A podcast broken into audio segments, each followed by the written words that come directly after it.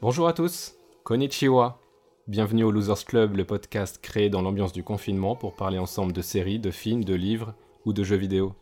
Pour les amateurs d'horreur japonaise, une série était grandement attendue sur Netflix ce vendredi 3 juillet. En effet, la série Ju-On Origins est sortie mondialement sur nos petits écrans, énième déclinaison de la franchise Ju-On The Grudge. C'est donc une franchise très lucrative, et c'est pour nous l'occasion de critiquer la série et de parler de notre rapport à la saga de films qui nous a pour certains d'entre nous fait trembler quand nous étions plus jeunes. Je suis Thierry, et avec moi les spécialistes de l'horreur, Michael, Konnichiwa Sakura Thierry. Ça veut dire fleur de cerisier. C'est pas grave. C'est ma fleur du cerisier Thierry. T'as qu'à l'appeler Onisan. Céline Salut Konnichiwa et Hugues. Konishiwa Arigato Oh mon dieu. Juon, c'est une histoire de fantômes japonais et de maisons hantées après qu'un meurtre violent a été commis et a créé une malédiction.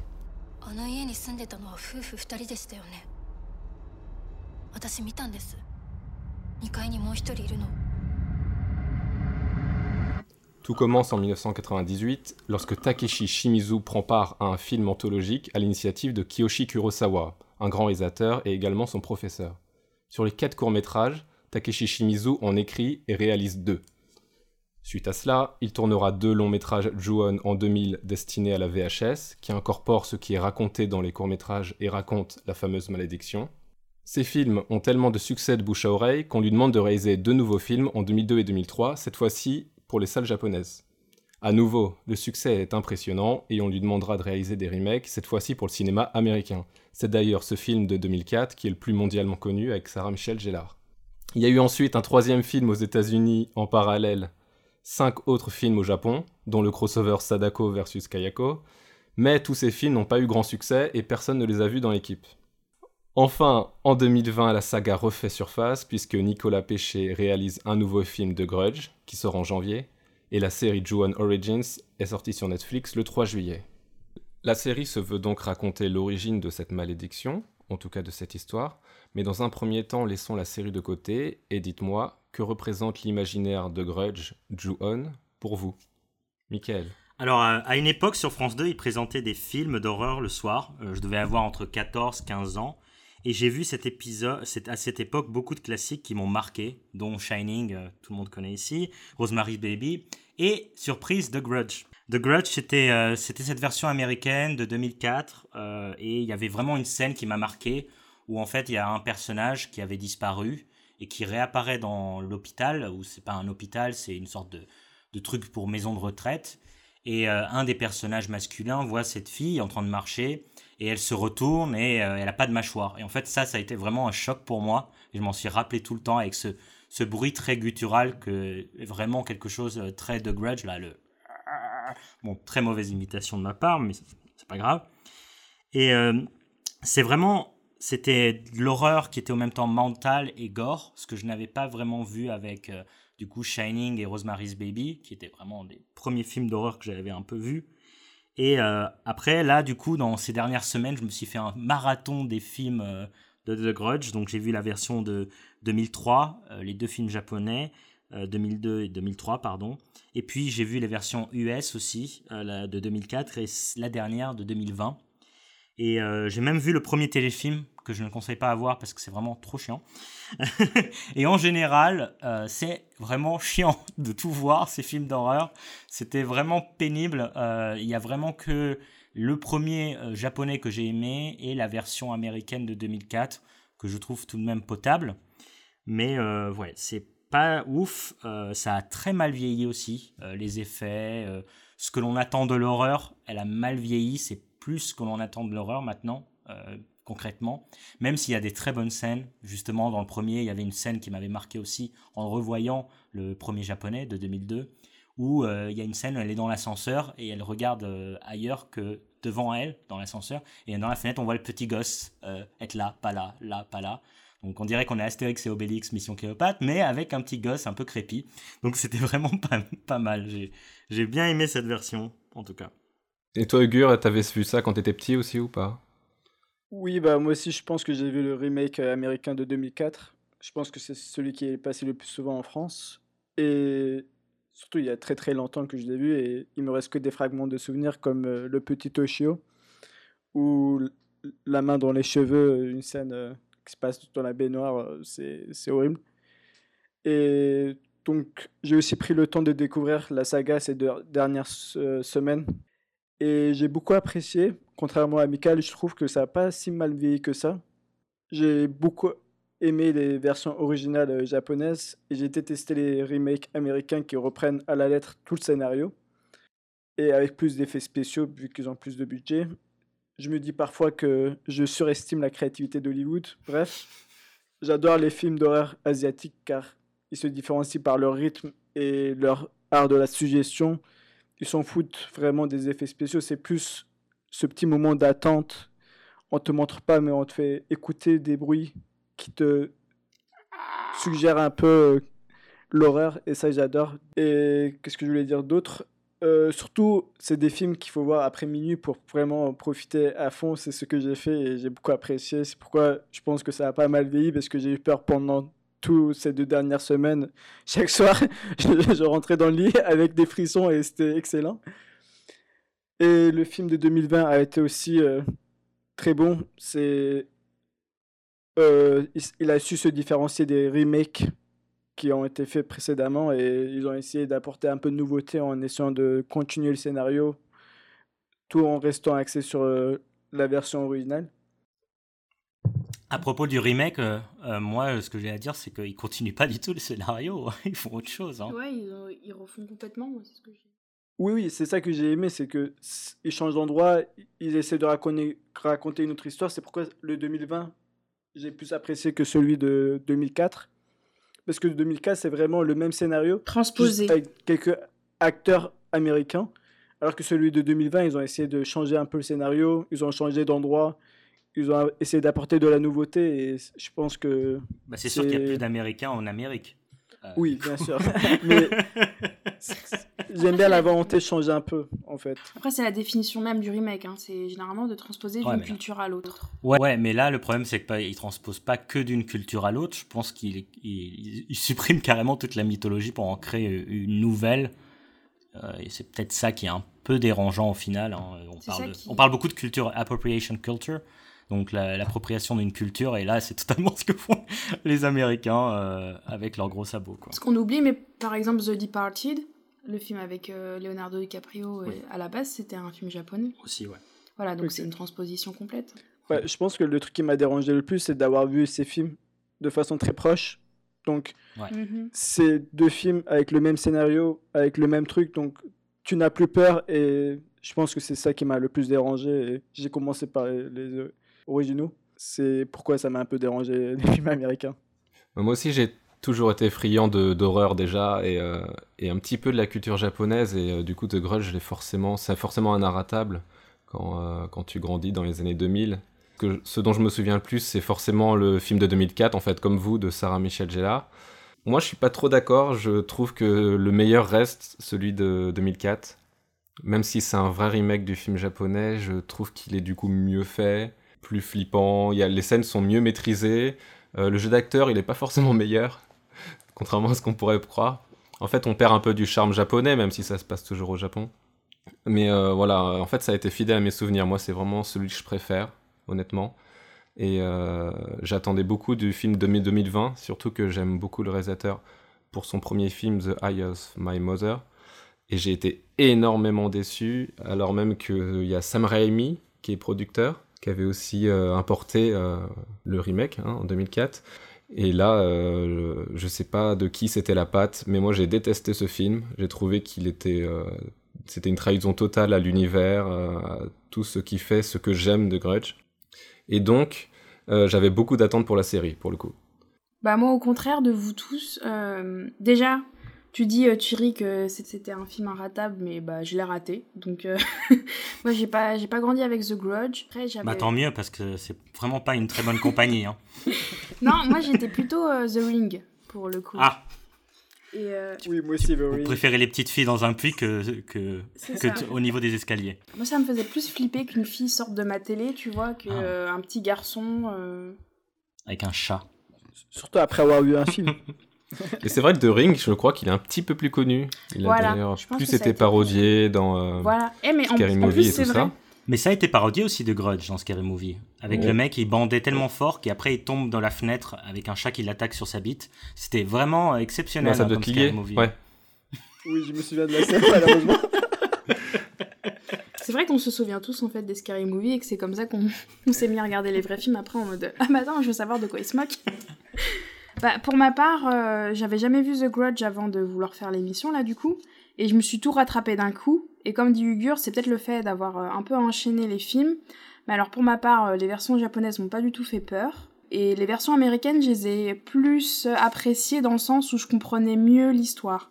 Alors, vous pouvez me blâmer parce que je comprends rien à l'histoire, mais c'est au bout du troisième film que j'ai compris comment se, se passait en fait la, la malédiction. La malédiction, parce que j'avais pas compris que c'était la maison au début. hein. Je me disais à chaque fois, il y a est-ce une que c'est waiting vraiment- list euh, de qui c'est qui va se faire euh, tuer? J'ai toujours pas compris. ouais, voilà, j'ai pas trop compris s'il fallait juste rentrer dans la baraque, euh, avoir tué quelqu'un, être en colère, avoir un accident, enfin bref. C'est un peu comme tous les films de fantômes, on sait pas trop si euh, le fantôme c'est un esprit un peu qui s'amuse avec les victimes et qui euh, attend un peu avant de les tuer, tu on sait jamais. Donc il y a une liste d'attente. En fait, Vas-y, explique-moi. La malédiction, c'est comme, le- comme le coronavirus. C'est une fois que tu touches les surfaces de la pas maison. Ouais, mais comment tu le propages Pourtant, tu peux le propager ailleurs, dehors, etc. C'est Ils pourquoi auraient dû porter des parfois masques. ça va dehors, ça va, comme tu le dis, à la maison de retraite, etc. pourtant euh, dans le, la version japonaise de 2002, les flics mettent des Voilà. chaussures, donc ils devraient pas être contaminés. Ils, ont, ils sont en Oui, mais ils chaussures dans la n'ont pas de maison. masque. Oui, mais ils n'ont pas de Ils masque. sont sans chaussures. Ils sont sans, sans Ça, chaussures. franchement, c'était le running gag. À chaque fois qu'ils rentraient dans les baraques, euh, les Japonais, ils enlevaient les chaussures et du coup, t'avais Michael à chaque fois, il mode Eh Non mais désolé, si tu as une scène de crime, ne rentre pas sans chaussures dans une scène de crime, t'es en chaussettes. Tu tombes sur une flaque de sang. T'en fous partout C'est pas possible Et comment tu vas retrouver le meurtrier? Ah Non, mais après, je t'ai expliqué, c'est la culture japonaise. tu Non mais dans des versions, dans certaines versions, euh, il n'y a Bah, La pas... version américaine. Non, même pas. Dans d'autres versions, ils retirent pas leurs chaussures les flics. Non, mais ils étaient pas très smart. oui c'est vrai, bon ok. Bon, en gros, euh, si je peux donner mon avis, c'était les versions japonaises, moi, m'ont pas vraiment fait peur, mais euh, c'est peut-être avec le, re- le recul parce que justement, j'étais pas du tout euh, réceptive à leur, euh, leur- leurs effets spéciaux ratés, le jeu d'acteur qui pour moi était. Enfin, ils surjouaient totalement, surtout les femmes. J'avais bien aimé l'histoire, enfin la narration, le fait que ça soit coupé en point de vue, ça c'était appréciable. Mais euh, pour le coup, j'avais préféré les versions américaines, alors que d'habitude, je préfère les versions originales, mais euh, c'est un truc récurrent pour moi euh, des, des films japonais en général.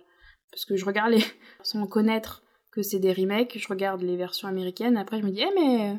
En fait, il y a une version japonaise, mais euh, je suis pas forcément euh, une fan, moi, des films d'horreur japonais. Euh, du côté asiatique, je préfère vraiment les films coréens pour l'horreur. Et pour ma part, j'ai préféré du coup la version de 2020 de Nicolas Péché qui est, d'accord, je l'admets, était très explicative, mais sincèrement, j'ai mieux compris l'histoire avec ce point de vue-là, et, euh, peut-être euh, c'est à cause de mon formatage des films américains en général, mais on va dire, pour un film d'horreur américain, c'était un bon film d'horreur, comparé aux merdes qu'ils font en général. Voilà, Bon bah c'est bien, on a certains d'entre nous qui ont été marqués quand nous étions jeunes et d'autres qui viennent de découvrir. Et donc maintenant qu'on connaît un peu mieux notre rapport euh, à la franchise en général, c'est l'heure de critiquer la série. Qu'avez-vous pensé de Ju-On Origins? Je lance le micro en l'air et vous l'attrapez. C'est moi qui commence. Bah alors, euh, peut-être que je vais être aussi la seule, mais euh, j'ai beaucoup aimé la série du coup, euh, qui, comme son nom l'indique, revient sur les origines. Donc, on va dire moi qui étais assez perplexe face aux versions japonaises que je trouvais assez confuses au final, parce que personnellement, en tant qu'européenne, je confondais les personnages. Bah, j'ai pas honte de l'avouer, hein. Et euh, du coup, j'avais beaucoup aimé. euh, Enfin, beaucoup, non, on va pas exagérer non plus. J'ai plus apprécié cette version-là. Déjà, pour son format, 30 minutes, c'est ok, surtout pour Netflix. C'était assez étonnant de trouver ça sur Netflix en général, parce que leurs séries d'horreur sont pas terribles, je trouve. Euh, sauf The Haunting of Hill House, ça on en a déjà parlé dans une émission. Voilà, non, j'avais bien. J'ai plus apprécié la série, on va dire, du coup, que les films, en comparaison. Par contre, j'ai été assez choquée par certaines scènes, en fait. Euh, dès le premier épisode, euh, il y a une scène de viol qui est pas montrée, suggérée, mais du coup, c'en est encore plus euh, stressant et horrifique, je trouve. D'un point de vue psychologique, par exemple, ouvrir le ventre d'une mère enceinte ou des trucs comme ça. Et le pire, c'est que c'est des scènes récurrentes, genre les scènes avec les enfants possédés, on va dire, elles sont vraiment récurrentes et moi ça m'avait beaucoup gêné. Et c'est pas un truc que j'avais déjà vu dans l'horreur japonaise. Je sais pas après vous, est-ce que vous en avez pensé du coup? Je pense dans la série ils essaient de montrer euh, l'horreur par une autre perspective. C'est pas celui qui est fantastique, mais plus de notre monde réel, que ça soit le viol ou la violence conjugale ou la violence vis-à-vis des enfants, etc. C'est plus ces scènes-là qui m'ont choqué et qui m'ont fait peur et qui m'ont mis vraiment de façon inconfortable. Et je pense que c'est cette horreur humaine, la cruauté humaine qu'ils ont essayé de mettre en avant, et c'est ça qui a fait un peu peur en mode, euh, certes, il y a les fantômes qui font peur, mais c'est pas ça le plus dangereux, c'est l'homme en soi qui reste le plus dangereux, et c'est ça que j'ai beaucoup apprécié dans la série. Sinon, l'ambiance reste très réaliste. On est crispé pendant tout l'épisode. Heureusement que c'est que 30 minutes parce que en laissant les 30 minutes, c'est vraiment euh, très dense. Et le scénario change beaucoup de périodicité et reste assez axé à l'original, ce qui est dommage parce que je m'attendais à un truc très différent, un peu comme le film de 2020. Sinon, il y a trois histoires qui se racontent en même temps et il est parfois difficile de comprendre les transitions ou de suivre l'histoire de chaque personnage qui va mourir en premier, comme vous avez dit précédemment, genre comment ça se passe, etc. Ça, c'est un peu difficile à comprendre, mais sinon, ça reste une série que j'ai beaucoup appréciée et que je continuerai. Bah, moi, c'est vrai que c'est une bonne surprise, en fait. Euh, moi, j'étais plutôt parti, oh, encore un, euh, comme d'habitude, voilà. Et après, je me suis dit, bah, déjà, c'est intéressant que Netflix, voilà, produise un truc japonais. Bon, après, euh, les séries étrangères de Netflix, c'est des fois, c'est juste, on change la langue, mais en fait, on, crée un produit américanisé. Hein. Je, pense des fois à certaines séries comme Dark. Mais là, pour le coup, j'ai trouvé vraiment euh, que c'était euh, dans la culture japonaise, c'était très proche du film, du premier film japonais, tout en étant mieux. Je sais que mm. là, je vais être un peu euh, terrible, mais en fait, c'était mieux construit. Alors du coup, on reprend les timelines, ce qui était absent en fait des films américains de 2002, de 2004, pardon. Alors que les films japonais en 2002, déjà, ils prenaient par personnage. Euh, donc il y avait différents personnages et ça correspondait un peu à différentes timelines, ce qui était intéressant dans la construction euh, de l'horreur. Et là, on reprend ces timelines, ces différentes choses, pour euh, en faire quelque chose de plus construit, mieux tenu pendant six épisodes. En plus, c'est que 30 minutes. Donc 30 minutes, franchement, ça passe hyper rapidement. Et en plus, ce qui est intéressant aussi, c'est vraiment ces scènes. Alors, ces scènes, la scène de viol, j'ai beaucoup aimé parce qu'elle m'a vraiment dérangé. Donc c'est horrible de dire ça, mais j'ai vraiment le premier épisode, j'ai vu, oh, je sais pas où ça va, et poum, il y a cette scène-là, et j'ai fait, ah ok, là ça devient vraiment intéressant, ça, ça nous prend dans un autre niveau de l'horreur, qui est un peu l'horreur psychologique. Et j'ai cru qu'ils allaient maintenir ça, ce qui n'a pas été le cas au fil des six différents épisodes. Euh, et euh, je trouve que, en général, c'est une bonne série, mais la fin, ça part en cacahuète et on comprend pas trop euh, où ça veut aller. On comprend pas si c'est les origines. Moi, franchement, j'ai pas compris si c'était les origines ou pas. J'ai mieux compris euh, la malédiction, comment ça se passe et tout ça, et les différentes timelines. Mais sinon, j'ai rien compris de, euh, du reste. Mais c'est peut-être moi. Hein. Bah moi, je suis assez mitigé. Je trouve que c'est d'une part une arnaque sur le côté origine.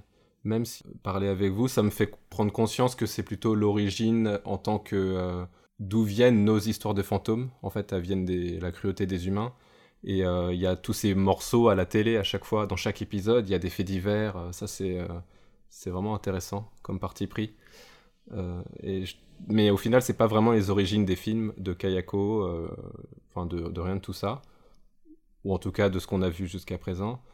Et pour moi, c'est une petite arnaque sur le côté format. Bon, on en a déjà parlé, mais pour moi, c'est juste un long film, même si faut avouer que ça se regarde vachement bien en, en vrai mais il y a quand même un côté, euh, on comprend euh, tout que à la fin, comme dans une, euh, comme dans un film ou une série Netflix.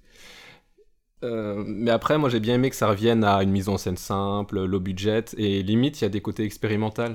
Je sais pas si ça vous a plu, mais j'aime bien l'idée d'avoir réessayé cette surimpression un peu bizarre qu'on dirait sur la pellicule ou le noir et blanc. Ouais, le passage en noir et blanc.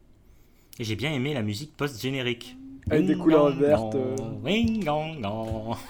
Ça, c'était vraiment pas mal. Hein. Ça... Bah, ouais, à la fin du premier épisode, moi j'avais pas compris que c'était fini. Qu'est-ce que. c'est quoi cette musique? Pourquoi on voit un lac? Tu penses, ah, c'est bon, c'est fini là.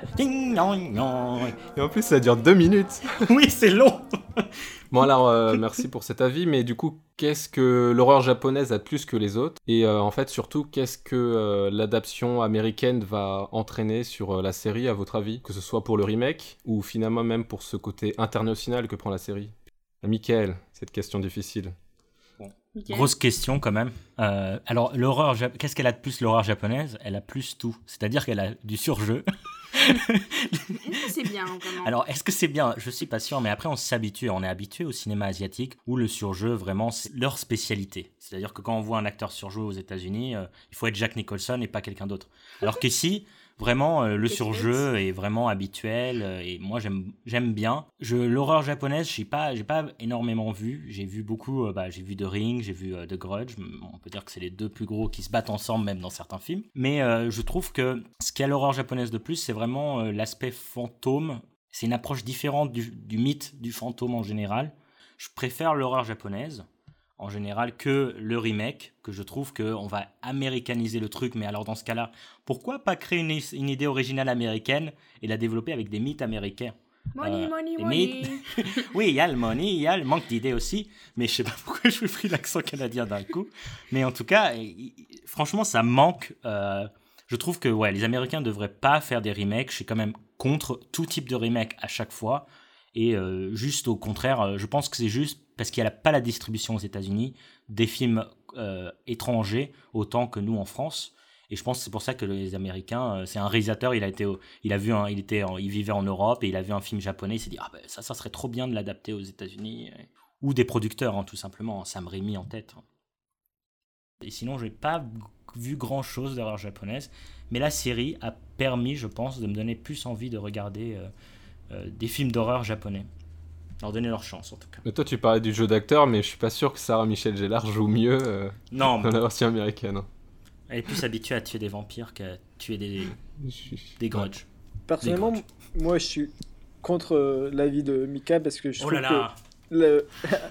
certes, Malheureux. il a fait une analyse euh, excellente. Je vais passer probablement pour un con, mais c'est pas grave, je vais tenter quand même.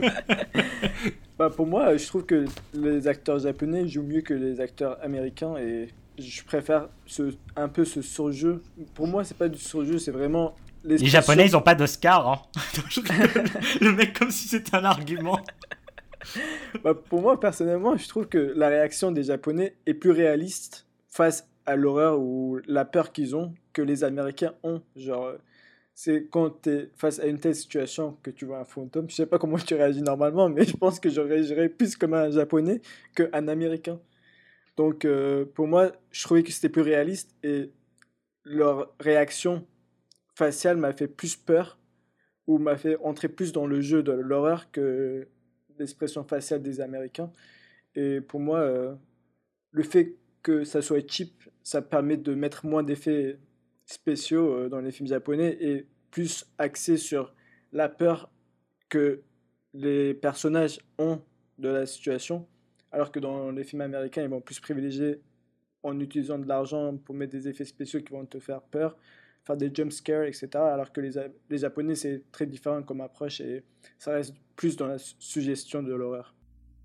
Michael, euh, on va faire un happening dans le euh, l'appartement du Gur. Prends un drap blanc et on va, Pour on va voir s'il crie comme une Oui, japonaise. en tout cas, je bougerai probablement pas d'où je suis. Donc, euh, Bah, non, tu parles. Je suis sûr que l'autre, il sortirait un couteau et nous massacrerait. Ça finira en drame. euh, Voilà, et on passera dans un fait divers dans la télé. Donc, Peut-être on aura plus de succès que ce podcast. Euh, faut savoir que euh, Grudge c'est sorti, euh, enfin Ju-On du coup c'est sorti au début des années 2000, c'était l'apogée de la J-Horror, avec euh, notamment Ring et, euh, et Darkwater de Hideo Nakata, mais aussi oui. plein de films qui sont sortis en VHS qu'on connaît même pas en fait chez nous. Et euh, justement Kiyoshi Kurosawa qui a fait le fameux euh, film anthologique dont je parlais au début, a essayé de théoriser ça avec une théorie dont j'ai oublié le nom, mais en gros, il a essayé de dire qu'il il fallait pas montrer les humains et les fantômes sur le même plan. Euh, du coup, c'est pour ça aussi qu'on a pas mal de euh, plans sur des juste des visages apeurés ou qui crient, et euh, qu'on a un côté un peu, euh, on a un peu l'impression que les fantômes sont pas sur le même plan que les humains. Même dans un seul et même plan, quand ils sont côte à côte, on a toujours l'impression que c'est un peu bizarre. Alors oui, c'est sûr que c'est pas américain, mais il a théorisé plein d'autres choses de ce genre-là, Mais c'est intéressant à étudier, moi je trouve.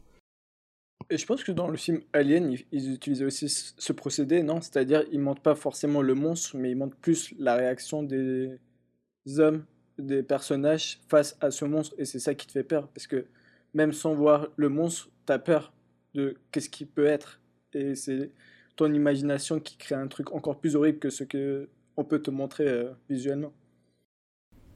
Bah, c'est un des meilleurs procédés de l'horreur en fait. hein. C'est celui de suggérer plus que de montrer. Voilà, comme l'exemple très connu de, euh, des Dents de la Mer, de Spielberg. En fait, il y a toujours aussi ce rapport au petit budget. Et à mon avis, c'est pour ça que c'est le marché VHS qui a entraîné ça. Parce que du coup, c'était que des petits budgets et qui sont pas très connus. Ou Paranormal euh, Activity en fait. Un succès fou. Qui- Ouais, aussi. Paranormal Activity, au final, il a suivi le même processus de commercialisation que de Grudge, si tu vas voir, parce que je crois que c'était Spielberg justement qui avait vu ce petit film et euh, qui après euh, a permis euh, le succès euh, du film en le distribuant en salle, quoi. Et c'est justement une ligne euh, éditoriale de, euh, de Blumhouse qui essaie justement pour tous ces nouveaux films et pas les suites, mais tous les nouveaux films, il faut que ce soit un budget inférieur à tant de millions de dollars parce qu'il veut pousser euh, ses réalisateurs à la créativité. C'est comme ça qu'on a des Get Out et, et tout ça. Moi aussi, je serais plus fan de l'horreur suggérée. Style, tu vois le personnage déjà un peu en mode flippette, qui rentre dans une pièce et tu vois pas ce qu'il y a dans la pièce. Du coup, euh, t'imagines à sa place ce qui se passe dans la pièce parce que tu Bah, vois si. juste sa réaction. Ça, je suis d'accord. Mais c'est un... Mais à mes yeux, c'est plus une méthode américaine de faire ce genre de truc. Ouais. Tu disais, euh, ouais, les Japonais, on voit pas trop les fantômes et tout. euh. Après, les Japonais, euh, j'avais remarqué, ils adorent les histoires de fantômes parce que pour eux, c'est vraiment. euh, On dirait qu'ils y croient au quotidien, quoi. Bah. Oui, enfin, c'est le cas. Ils ont des hôtels pour euh, éviter que les esprits ils reviennent chez eux, mais euh, c'est vraiment des, des sujets ré- récurrents, en fait, euh, qu'il y a dans les films japonais. Et, euh, Mais après, moi, mon expérience des films japonais, j'ai toujours été déçue. C'est peut-être ma faute parce que j'ai souvent vu en fait les remakes avant les versions originales, mais vraiment par mes connaissances. The Ring, l'original, m'a fait aucun effet. Pareil pour euh, A Tale of Two Sisters, qui avait eu un très bon remake à mes yeux, qui s'appelait euh, en français c'était Les Intrus, c'était euh, The In- Uninvited avec Emily Browning. J'avais beaucoup aimé en fait l'aspect psychologique des personnages que j'avais pas retrouvé dans la version japonaise parce que justement c'était plus fixé sur l'horreur, enfin le côté revenant, fantôme et tout. Donc euh, peut-être c'est ma faute, j'ai vu d'avoir vu les versions américaines avant avoir vu les versions japonaises, mais après j'ai peut-être pas vu tout de l'horreur japonaise pour en parler de manière générale. Ce que j'avais vu qui m'avait beaucoup plu c'était Kairo, qui est un film de Kiyoshi Kurosawa. C'était l'histoire euh, d'un virus informatique euh, qui poussait les gens en fait à se suicider. Donc je trouvais l'idée assez originale et bien fait pour un film qui datait du coup de 2001. Il a même été présenté à Cannes, c'est pour dire. Là, euh, pour une fois, c'était un film qui m'avait bien fait flipper. Les histoires de revenants, ouais, j'avais bien accroché et tout. Et pour une fois aussi, il n'y avait pas des enfants impliqués dans l'histoire. Donc, euh, vu que j'ai l'impression que c'est aussi un thème récurrent dans les films d'horreur japonais, genre euh, de faire des revenants, mais à travers les enfants, moi, ça me fait. ça me perturbe trop. Voilà. Moi, pour, juste pour rebondir sur Kiyoshi Kurosawa, parce que c'est un réalisateur que j'aime beaucoup, j'ai pas vu Kairo, j'aimerais beaucoup le voir, mais euh, je conseille aussi pour euh, toute l'œuvre qu'il a essayé de créer autour des fantômes, que ce soit les fantômes euh, in- intérieurs, les fantômes physiques, tout ça. Donc il a fait un Shokuzai que je conseille, qui est 5 épisodes de série ou de film. Real, si vous regardez Real, qui date des années 2010, vous verrez qu'en fait c'est toujours aussi moche. Non mais voilà, et puis il a même fait en France Le secret de la chambre noire avec Tahar donc il a essayé de- d'explorer ça. Après, je sais que moi, toi, Michael, t'as pas beaucoup aimé le film euh, Creepy. Et le film euh, Invasion. Ah ouais, c'était encore pire. C'était, c'est trop lent. Euh, c'est trop lent et Ouais. 2h30 pour ça. ouais, franchement, je suis pas toujours excité par tout ça. hein, mais bon, c'est pas grave. hein. Pourtant, sur le papier, c'est cool. Hein des... Ça reprend le Invasion of Body Snatchers où euh, on sait pas si c'est des... des infectés ou pas, et c'est une invasion. euh, Mais euh, ouais, pour moi, ça marche pas. Mais après, c'est peut-être, c'est peut-être à ce qu'on revient hein, depuis tout à l'heure. hein, l'horreur japonaise, euh, peut-être, euh, c'est, c'est trop pour certaines mentalités occidentales. ça fait un peu raciste, mais c'est pas, c'est pas la volonté. Non, on a prouvé avec ce podcast qu'on aimait beaucoup l'horreur et ce de tout, euh, tout horizon. Pour finir sur le sujet de Ju-On The Grudge, après euh, ces deux courts-métrages, 12 films, j'en ai compté 12, une série qu'on vient de critiquer de long en large Et surtout en travers. et même quelques romans et un jeu vidéo. On ne sait pas si d'autres œuvres nous attendent. Peut-être une saison 2 de Joan Origins, on ne sait pas. Mais du coup, j'ai une dernière question pour vous, de Grudge. On continue ou on arrête? Je pense que l'horreur a besoin d'innover et c'est pourquoi nous avons mis en avant durant l'épisode 3 de notre podcast Jordan Peele and Ari Aster, que je vous conseille d'aller voir pour voir qu'est-ce qu'on peut faire dans l'horreur autrement. Sinon, l'horreur asiatique a eu beaucoup de succès la décennie précédente. Cependant, nous avons eu assez, je pense. Comme tu viens de citer, on en a eu tellement beaucoup que c'est suffisant. Et le public recherche un nouveau style dans l'horreur. Et sur ce point-là, je pense que les Coréens sont euh, le nouveau fer de lance euh, de l'horreur en Asie. Alors franchement, moi j'ai une idée de film d'horreur japonaise. Oh on remplace la cassette de The Ring et la maison de The Grudge, mais on fait plutôt un podcast qu'il ne faut pas écouter, Très bonne idée. comme le nôtre, où quand on l'écoute, on meurt directement. Et si quelqu'un est là pour nous voir mourir, boum, le fantôme du Losers Club vient vous hanter jusqu'à ce que vous écoutiez notre putain de podcast. Voilà, on arrête toutes ces conneries et on cherche des nouveaux trucs à faire, quoi. Comme t'as dit, hein, t'as fait le compte, là, deux courts-métrages, 12 films, séries, films. Mais on en mange trop euh, et au bout d'un moment, c'est, on a envie de vomir. Et euh, c'était un peu mon cas là. Même si au final, je suis plutôt positif pour la série. Et s'il y a une saison 2, ok, bah je la regarderai, mais bon, pas plus, hein. Bah, pour le coup, je pense qu'on connaît trop bien Kayako. Peut-être qu'avant, elle faisait peur. Mais euh, maintenant, on l'attend, en fait, comme une bête de foire. Euh, la preuve sur moi, en fait. Moi, dans le film de 2020 et la série, je l'attendais. J'étais là, ouais, Kayako avec ses cheveux longs noirs sur le visage. Et elle est jamais venue. Justement, euh, c'est peut-être ce qu'ils se sont dit, en fait, ces mecs-là. Le mec qui ont fait le film et, euh, et la série, c'est qu'on connaissait trop Kayako et donc ils l'ont enlevé. Donc c'est peut-être euh, une bonne idée qu'ils ont eue, mais euh, au final, c'est plus The Grudge pour moi. C'est plus Ju-On, c'est juste une maison hantée euh, avec des fantômes. Donc pour moi, on arrête The Grudge. Mais on regarde quand même la série puisqu'on vous l'a conseillé. et on arrête aussi cette émission puisqu'on a fait le tour du sujet et que nous n'avons plus rien à dire. Nous avons fini de vous infecter. Et oui, la théorie de Michael était la vraie. Vous êtes donc maudits. Et si vous partagez pas l'émission très vite sur Instagram et Twitter, les deux, at le Losers Club ou sur Facebook au Losers Club, euh, vous mourrez dans les 7 jours. Voilà, on fait un mix de tout. Et puis il faut que ça soit au moins un minimum 10 personnes et pas deux fois la même personne, sinon ça marche pas. Et sur différents réseaux sociaux aussi. Et une chaîne de mail aussi. Voilà, c'est très complexe, mais en gros, faut partager. Ce, on vous dit au revoir et à la semaine prochaine pour une nouvelle émission. Sayonara. Ah bravo Salut Arigato Saimas. Mais ça veut rien dire. C'est pas grave, c'est des mots japonais. Non mais tu... Ça reste, ça reste Au japonais. revoir à la maman de Céline